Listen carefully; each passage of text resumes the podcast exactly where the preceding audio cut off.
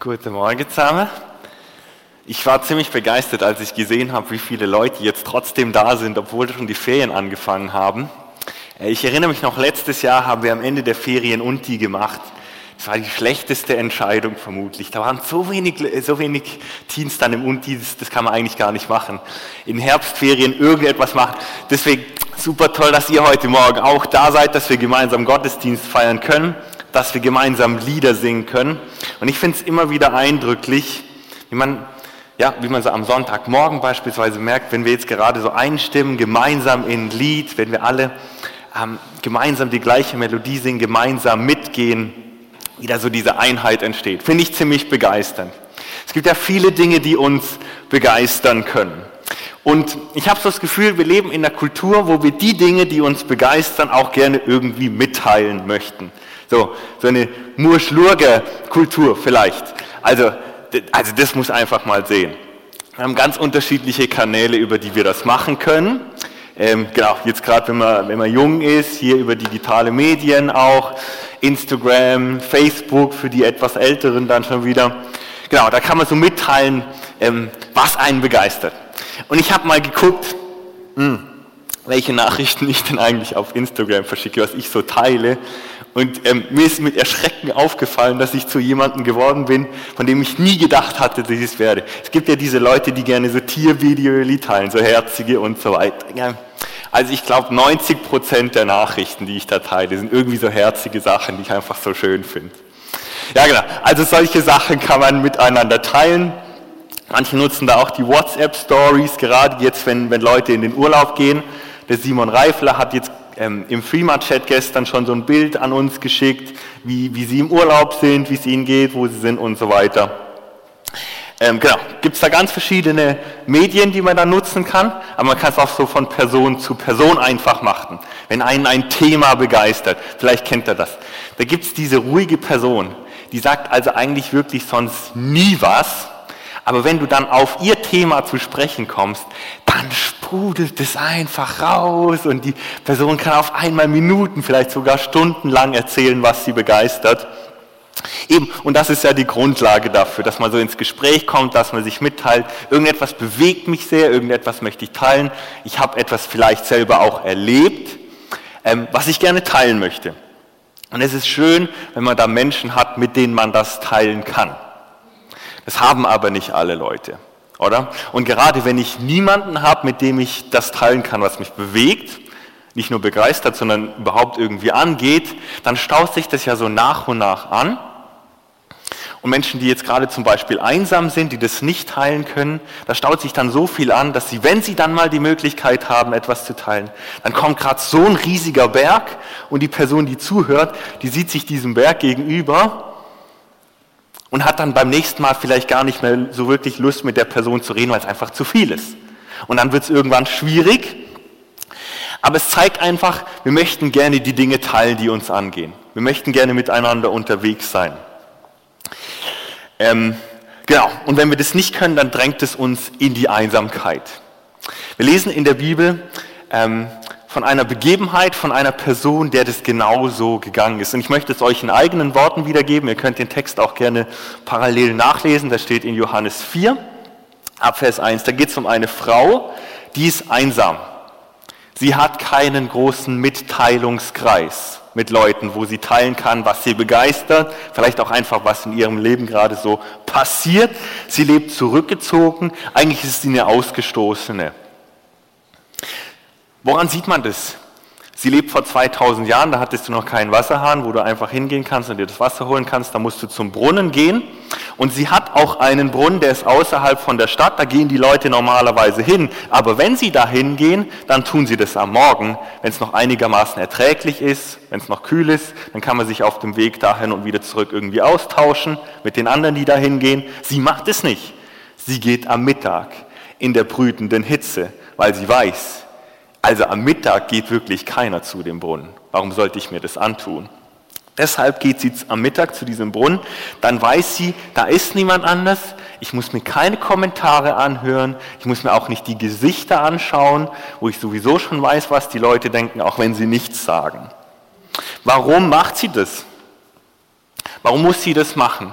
Weil sie eine ist, die gesellschaftliche No-Gos durchbrochen hat. Also wirklich. Die Frau ist fünfmal geschieden und jetzt lebt sie mit einem Mann zusammen, mit dem sie nicht mal verheiratet ist. Fünfmal geschieden ist auch in unserer heutigen Zeit vermutlich eher so an der, an der, an der oberen Grenze, so vom Maximum.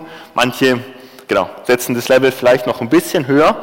Ähm, aber in der Zeit von damals ist es das absolute No-Go. Und damit stehst du am Rand. Damit bist du Außenseiter. Da gehörst du nicht mehr wirklich mit dazu. Und eben, genau darum geht sie mittags zum Brunnen. Dann, wenn eigentlich wirklich niemand da ist. So, dann stellt euch mal vor, wie diese Frau extra am Mittag zu diesem Brunnen geht und dann sieht sie da einen sitzen. Dann geht ihr wahrscheinlich schon innerlich der Laden runter und denkt, ach, hoffentlich redet er jetzt wenigstens nicht mit mir, ich kann einfach mein Zeug hier machen und dann verschwinde ich wieder. Jetzt redet der sie aber auch noch an. So, und ähm, was dann beginnt, das ist so, ich habe es mal für mich so genannt, 12 Uhr mittags am Brunnen. Es gibt ja diesen Film 12 Uhr mittags heißt der, glaube ich. Da kommt es zum Showdown, ich habe den nie gesehen. Irgendwie mit Pistolen und so weiter, Wilder Westen. So, so ähnlich stelle ich es mir vor. Die schießen da nicht mit Waffen aus sich, aber innerlich kommt es zum Showdown zwischen den beiden. Und es ist ein ganz besonderer Dialog zwischen, zwischen Jesus, das ist der Mann, der da sitzt, der, mit, der sie anquatscht, und der Frau, der da entsteht. Also wirklich ganz speziell. Ich kann mir vorstellen, dass jetzt bei diesem Dialog auch nicht jedes einzelne Wort über, überliefert wurde, aber so das Wesentliche steht bestimmt da. Das hat der Johannes dann ausgesucht und dahin geschrieben. So, also Jesus spricht diese Frau an. Und ihr Interesse ist, am Gespräch vermutlich schon, ziemlich begrenzt. Ja? Und es bringt sie mehrmals zum Ausdruck, dieser Jesus, der da da sitzt, der lässt sie nicht in Ruhe. Wir müssen uns das wirklich so vorstellen. Da ist jetzt nicht ähm, heimliche Krippenstimmung mit dem süßen, lieben Jesus, der jetzt mit ihr redet. Da hat sie keine Lust drauf auf dieses Gespräch. Da ist eher so mürrische Bünzli-Stimmung. Du sitzt da, gut für dich, ich habe hier meinen Bereich, hier meinen Garten und, und am liebsten bleiben wir da, wo wir sind. Dann kommt es zum Schlagabtausch zwischen den beiden. Er ist ein Mann, sie ist eine Frau. Eigentlich auch schon wieder mega unanständig, dass die hier miteinander reden. Eigentlich seltsam. Er ist ein Jude, sie ist Samariterin, vergleichbar vielleicht heute mit, mit, mit Juden, mit Israeliten und Palästinensern oder mit Bernern und Zürchern. Also ja, ist, also ist schon drastischer. Die können sich wirklich eigentlich nicht riechen. Schon allein von dem, woher sie kommen.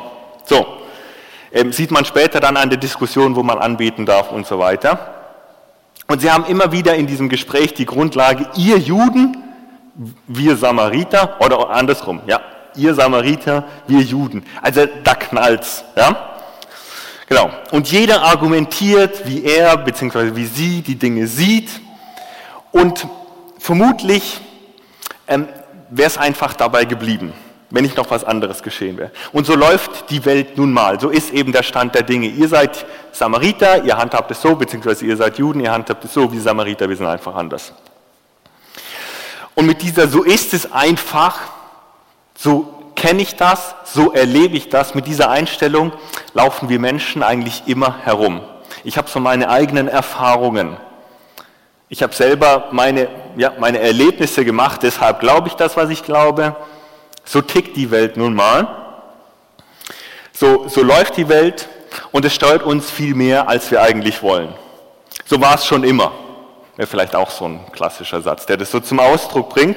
Und bei der Frau ist es eigentlich ganz genauso. So läuft die Welt halt nun mal. So war das schon immer. So seid ihr Juden, so sind wir Samariter. Und damit habe ich nichts zu tun. Sie kennt die Welt ebenso. Sie kennt die Welt so, dass sie mittags zum Brunnen geht weil sie eben nicht die soziale Missbilligung die ganze Zeit mitbekommen will. Sie kennt es, dass sie die, äh, die Gesichter der Menschen, dass sie da reinschauen muss und die Abneigung sieht. Sie kennt es, dass wenn es da irgendwelche Priester gibt, dass die mit dem Finger auf sie zeigen und ihr sagen, schau mal auf dein Leben, wie schlecht du eigentlich lebst und wie du bist. Das ist nichts Neues für sie. Und sie hat so das Gefühl, im Gespräch mit Jesus passiert jetzt eigentlich genau das Gleiche wieder von vorne.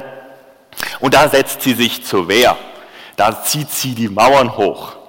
Ähm, sie lässt sich auf diesen Showdown ein. Einfach auch aufgrund der Erfahrungen, die sie gemacht hat. Und vielleicht wäre eben alles beim Alten geblieben, wenn Jesus keine neue Perspektive reingebracht hätte. Aber genau das tut er. Und ich habe es mal so drei Aber-Momente genannt. Drei Aber-Momente, in denen alles ein bisschen anders läuft, als sie es gedacht hat, wie die Welt eigentlich normal tickt. Der erste Aber-Moment ist der, als Jesus, die diese Frau noch nie gesehen hat, ihr auf den Kopf direkt zusagt, was eigentlich ihre größte Scham ist. Eben nämlich, dass sie fünfmal geschieden ist und gerade mit einem Mann lebt, mit dem sie nicht verheiratet ist. Das kann der nicht wissen. Das ist ihr klar. Der ist Jude, der, der wohnt hier nicht bei ihnen. Seltsam. Äh, wie, wie kann das sein? Vermutlich ist er ein Prophet, das sagt sie ihm dann auch auf den Kopf zu, aber es ist für sie mega unangenehm. Stell dir das mal vor, deine größte Scham wird dir einfach von einem Fremden direkt auf den Kopf zugesagt. So, und auch wenn sie sagt, du bist ein Prophet, weicht sie dann eigentlich wieder aus.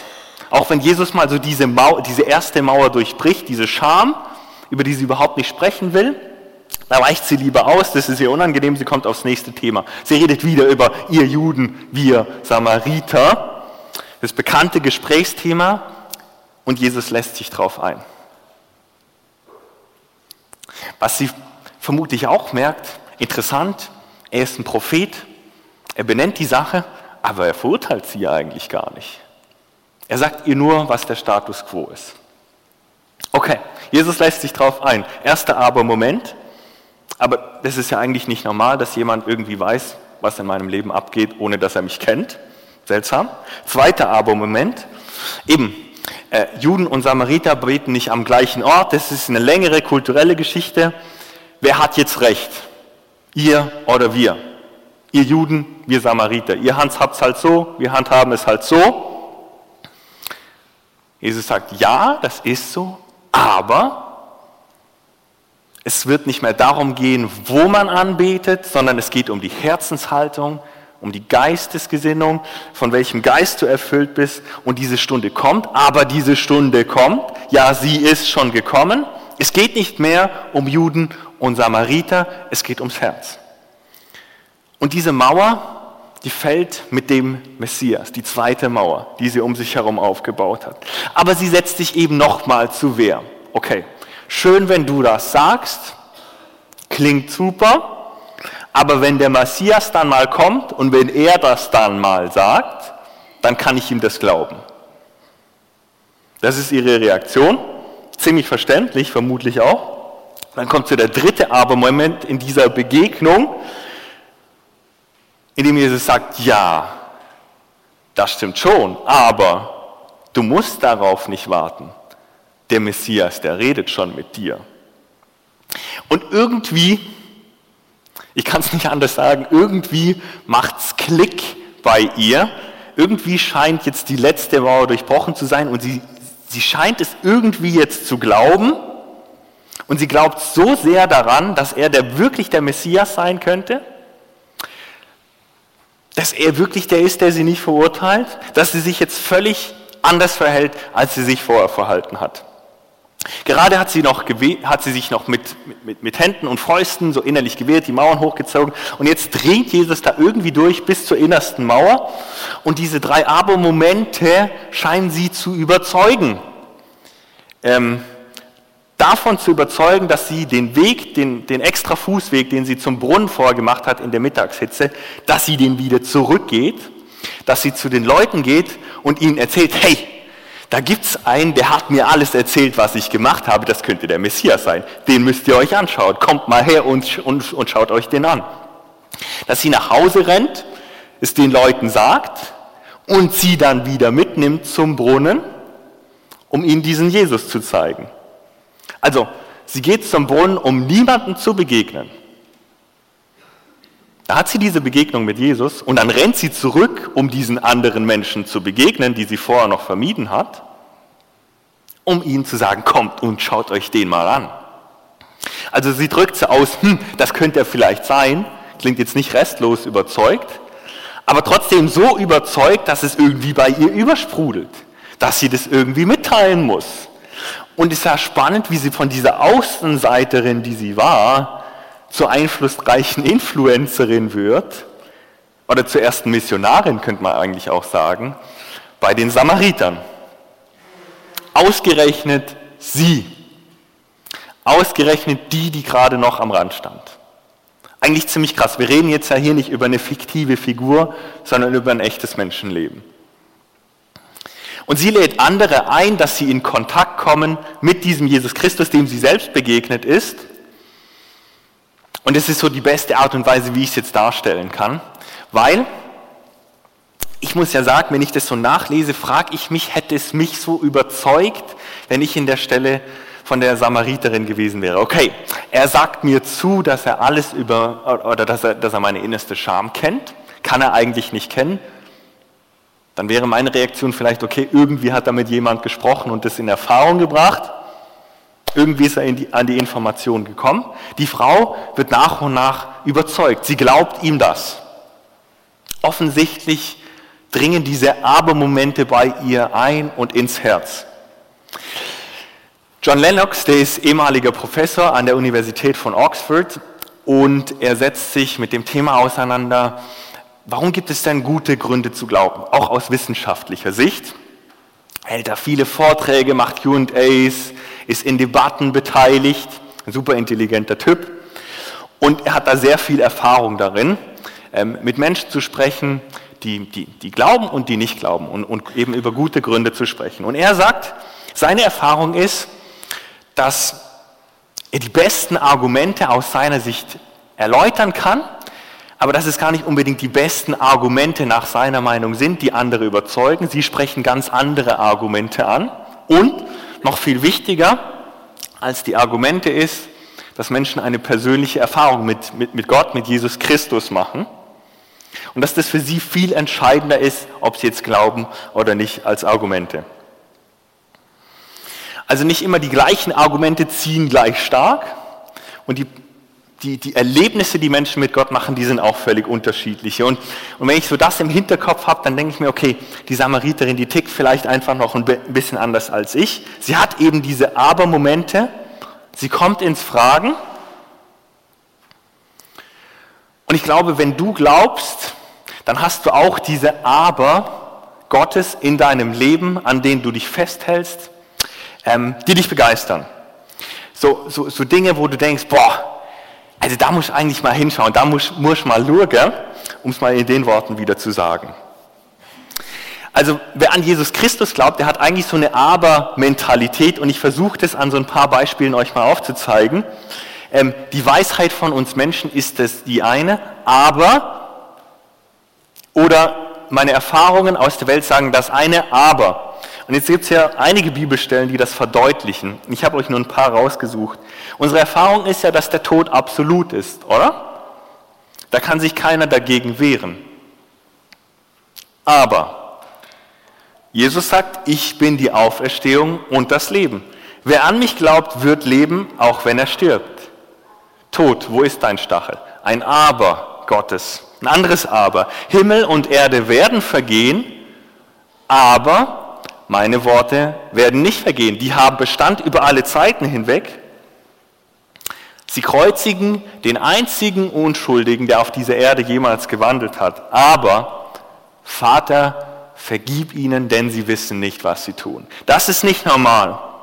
In der Welt habt ihr Angst. Aber seid getrost denn ich habe die Welt schon überwunden. Berge mögen einstürzen und Hügel wanken, aber meine Liebe zu dir wird nie erschüttert und mein Friedensbund mit dir wird niemals wanken. Dieses Aber Gottes macht eigentlich immer wieder den Unterschied zu dem, was wir erleben, zu unseren Erfahrungen, die uns die Welt auf jeden Fall, die die Welt an uns heranträgt, zu dem, was wir, was wir einfach so normalerweise glauben und hören, dieses Aber macht den Unterschied. Ja, normal läuft es so. Aber es gibt eben noch das Aber Gottes. Die Samariterin, die ist nicht restlos überzeugt, aber irgendwie ja doch genug überzeugt, um zu merken, dieser Jesus ist anders als dieses Normale. Er weiß von ihrer Scham, was er eigentlich nicht wissen kann. Er verurteilt sie nicht, was sie eigentlich gewohnt ist. Er spricht davon, dass es nicht mehr entscheidend ist, wo man anbetet, sondern dass die Gesinnung und, die, und dass man in Wahrheit betet, dass das entscheidend ist.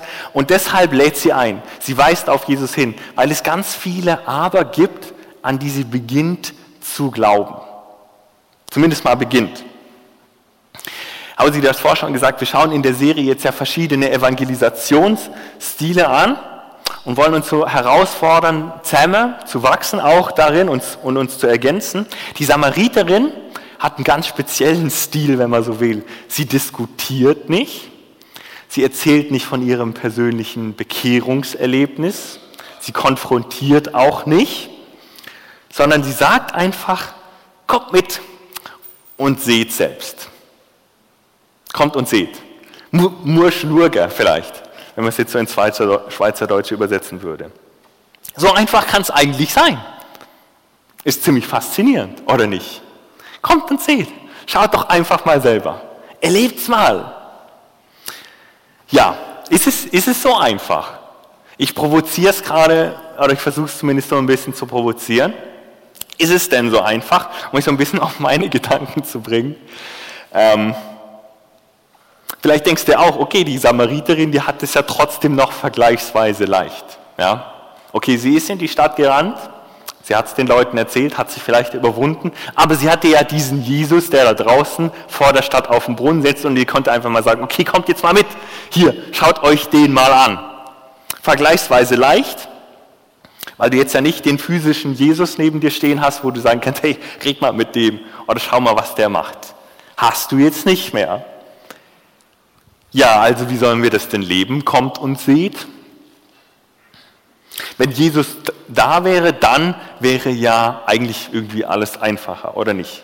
So, vielleicht denkst du jetzt ja schon selbst, ist ja spannend, was Jesus vor der Himmelfahrt sagt. Es ist gut, dass ich gehe, ähm, damit ich euch den Tröster, den Heiligen Geist senden kann. Es ist gut, dass ich gehe. Es ist gut, dass Jesus nicht mehr in Person da ist, damit er uns den Heiligen Geist senden kann. Hm. Es ist derselbe Heilige Geist, das ist dieses lebendige Wasser, von dem Jesus vorher noch mit der Samariterin, mit der er darüber spricht. Dieses lebendige Wasser, von dem wir vorher gesungen haben, das allen Durst stillt. Für uns ist die Stunde schon da, in der dieses lebendige Wasser ausgegossen ist. An jeden, der glaubt. Und seitdem, seitdem Jesus Christus auf dieser Welt war und dann in den Himmel aufgefahren ist, ist er eben nicht mehr der einzige Repräsentant des Reiches Gottes, nicht mehr der einzige, bei dem man kommen und sehen kann, sondern eigentlich jede und jeder, der glaubt. Jede und jeder, der den, die den Heiligen Geist, der den Heiligen Geist hat. So. Und das bringt uns natürlich jetzt zu ein paar ziemlich herausfordernden Gedanken. Kommt und seht. Wo kann man denn jetzt hinkommen und sehen, wenn wir die Repräsentanten des Reiches Gottes auf der Erde sind? Wenn wir das sind, dann muss das eigentlich auch bei uns erlebbar sein, oder? Oder anders ausgedrückt, in der Gemeinde Gottes muss ja Reich Gottes erlebbar sein. Warum? Weil der Heilige Geist den Durst gestillt hat. Nach Geltungssucht, nach Unvergebenheit, nach Frieden, nach Liebe und so weiter und so fort. Wie sind wir denn Repräsentanten vom Reich Gottes? Wie können wir das denn sein? Und ich möchte euch jetzt schon mal ein bisschen konfrontieren, mich selber auch, und so ein paar aktuelle Beispiele. Wie können denn Menschen, wie können denn Menschen erleben, dass hier Reich Gottes ist? Die Bibel nennt es unter anderem, wenn die Menschen euch an der Liebe untereinander erkennen. Und Liebe zeichnet sich ja vor allen Dingen dann aus, wenn nicht alles gut ist. Wenn zum Beispiel mal ein Coronavirus die ganze Welt in Aufruhr versetzt und die Spaltung gerade durch die Familie läuft. Wenn ein Coronavirus das Spaltungspotenzial in einer Gemeinde hat, ja, dann kann die Welt uns auch an der Liebe untereinander erkennen, oder? Wenn wir anders miteinander umgehen, wenn wir da den Heiligen Geist zu uns sprechen lassen, wenn wir da in Liebe und Barmherzigkeit auf alle Seiten hin, wenn wir da so leben, Oder wenn wir über die Stellung der Frau in der Gemeinde diskutieren, machen wir ja aktuell. Und uns mal, bevor wir uns überlegen, okay, was ist eigentlich meine Haltung, was ist meine Stellung dazu, uns überlegen, okay, wie verhalte ich mich eigentlich tatsächlich gegenüber meiner Frau, gegenüber meinem Mann, gegenüber anderen Frauen, gegenüber anderen Männern? Lebe ich das eigentlich so, was in der Bibel steht? Oder zitiere ich das einfach nur gern, wenn es um die Stellung der Frau in der Gemeinde geht? Leben wir diese Wertschätzung wirklich, von der in der Bibel gesprochen ist? Leben wir in dieser Ebenbildlichkeit? Leben wir in der gegenseitigen Unterordnung, um uns einander hochzuheben? Oder greife ich nach diesem Aber Gottes eigentlich oder eher nach dem Status quo, nach meiner eigenen Lebenswelt? Gerade, ich zitiere es gerade nochmal, ja, in der Welt habt ihr Angst. Aber sorgt euch nicht, denn ich habe die Welt überwunden. Greife ich danach? Leben wir das wirklich? Wenn wir das so leben, dann kann Gemeinde, da kannst du als Repräsentant Gottes absolut ein Beispiel sein für Komm und Seh. Anders formuliert, trinken wir vom lebendigen Wasser des Heiligen Geistes oder gehen wir eigentlich täglich doch irgendwie zum Brunnen und versuchen uns so irgendwo zu füllen. Greifen wir nach den Verheißungen, die eigentlich schon da sind, nach dem, was Gott schon parat gelegt hat.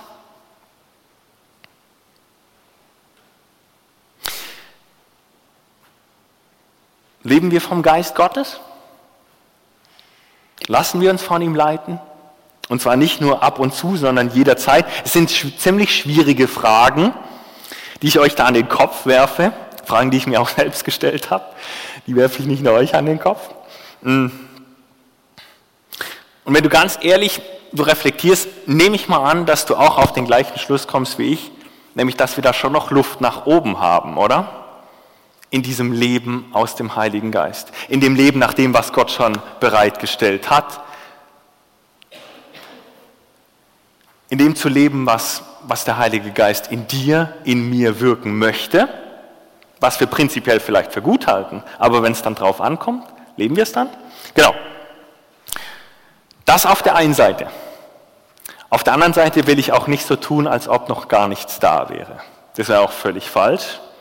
Und ich möchte jetzt mal ganz kurz ein bisschen schwärmen. Ähm, und ich gucke jetzt mal bewusst nicht hier auf die, auf die linke Seite von mir, da sitzt nämlich, sitzt nämlich ihr Jungen. Ich möchte nämlich ein bisschen von euch auch schwärmen.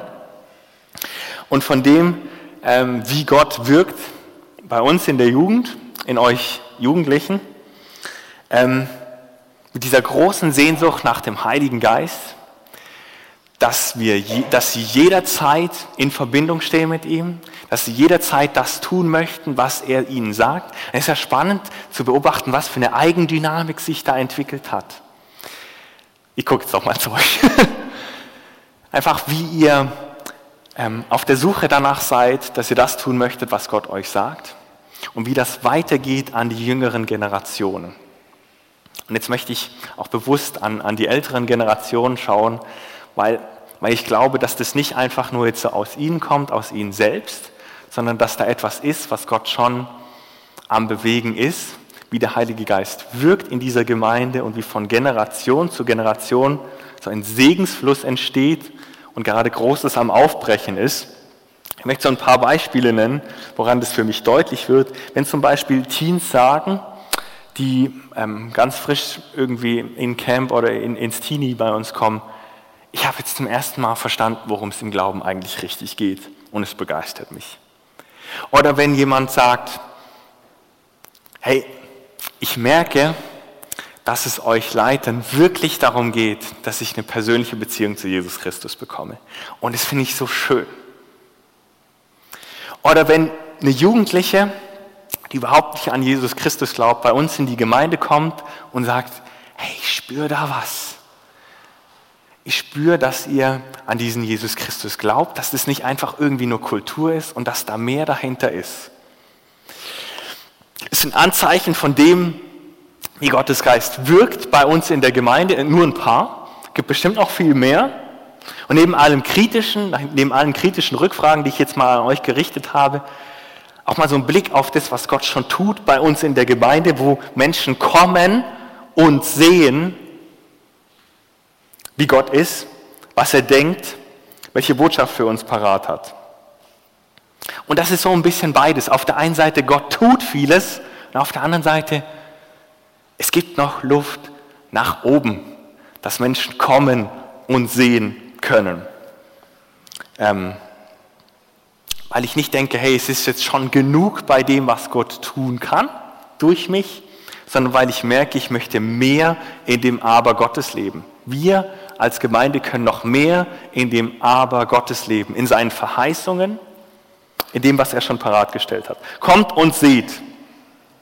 Wo können denn Menschen, die nicht glauben, denn hinkommen und sehen? Wo können sie erleben, dass Mauern fallen? Wo können sie erleben, wie Gottes Geist wirkt, wenn nicht in seiner Gemeinde? Damit meine ich jetzt nicht nur dieses Gebäude, sondern letztlich uns als, als, als diejenigen, die glauben an Jesus Christus. Wo können Menschen das erleben? Es passiert jetzt schon, dass Menschen das erleben, auch bei uns in der Gemeinde. Aber bist du parat, dass Gott noch mehr Raum bekommt, dass sein Heiliger Geist noch mehr fließen und sprudeln kann in dir und bei uns? Und da möchte ich drei Anregungen nochmal ganz besonders herausheben. Dieses Aber ist das, was die Samariterin begeistert hat an Gott was begeistert dich denn an ihm? Was findest du denn mitteilungswürdig, dass du andere einladen könntest und sagen kannst, hey, komm mit, das musst du dir anschauen. Ähm, was ist so mindestens mal Instagram-Niveau, das du mal teilen möchtest? Oder halt vielleicht auch noch besser ganz persönlich mit Menschen teilen möchtest. Hey, dieses Aber Gottes, das spricht mich ganz besonders an. Und es wäre super, wenn du das auch erlebst. Zweite Anregung. Überleg dir mal, wie und wo können Menschen hinkommen, um das zu erleben, um Reich Gottes zu erleben. Nicht nur darüber zu reden, sondern es zu sehen. Kommt und seht. Und wie kannst du selbst zu diesem Aber Gottes werden? Wie kannst Gottes Geist dich zum Aber in Person machen? Und das Dritte, lade doch mal Menschen dazu ein. Stell dir mal vor, es gibt mehr Samariterinnen die Menschen einfach mal mitnehmen und mal sagen, kommt und seht. Macht ihr ja auch schon. Gell? Will ich ja gar nicht sagen. Aber es ist eine Art und Weise, wie wir Menschen zu Gott bringen können, indem wir sagen, kommt und seht. Eben. Zum Beispiel, indem sie zu uns kommen und sehen, hey, das ist eine Gemeinschaft. Die haben vielleicht nicht immer die gleichen Ansichten, aber ich sehe, wie sie barmherzig miteinander umgehen, wie sie in Liebe miteinander umgehen. Ich erlebe, wie zum Beispiel Menschen nach einem Gebet gesunden, körperlich, psychisch, physisch. Ich erlebe, wie da Vergebung und Barmherzigkeit nicht irgendwie nur ein super Wert sind, den man hochhebt, sondern etwas, das man lebt. Ich erlebe, ähm, wie da Gottes Reich durchbricht auf dieser Welt. Nächstes Jahr haben wir Live on Stage. Und da können Menschen auch ganz einfach kommen und sehen, wie Gott im Leben von anderen Menschen gewirkt hat. Vielleicht möchtest du da mal einfach jemanden einladen und sagen, hey komm und schau dir das mal an. Schau dir mal an, wie Gott im Leben von diesen Menschen gewirkt hat. Wäre das nicht auch was für dich? Diese Samariterin ist ein ganz schön großes Vorbild für uns. Sie hat einfach eingeladen. Sie hat keine großen Worte gemacht. Es ist auf der einen Seite was ziemlich Einfaches, auf der anderen Seite was ziemlich Anspruchsvolles. Bei der Samariterin sind diese Aber Gottes durchgedrungen, die inneren Mauern gefallen, die sie um sich herum gebaut hat und deswegen dem Aber Gottes, das er immer wieder an sie herangetragen hat. Wir sind auf dem Weg als Gemeinde, diesem Aber Gottes mehr Raum zu geben, Menschen einzuladen und zu sagen, kommt und schaut euch das an, wie Gott sein Reich baut, wie Menschen frei werden, wie Mauern fallen. Und es kann auch heute der Fall sein, weil Gott heute immer noch wirkt. Ja, lasst uns doch gemeinsam singen, wie Mauern heute immer noch fallen. Und lasst uns Menschen sein, die schauen auf dieses Aber Gottes. Auf dem Gottesdienstzettel habe ich euch noch ein paar anregende Gedanken mitgegeben. Fragen, die du dir selbst stellen kannst nach diesem Aber Gottes, was es in deinem Leben ist. Geh das mal durch. Schau dir mal dieses Aber Gottes in deinem Leben an. Das, was du für mitteilungswürdig hältst, etwas, das du weitergeben möchtest, wo du sagen möchtest, hey komm und schau dir das mal an, wie genial das ist.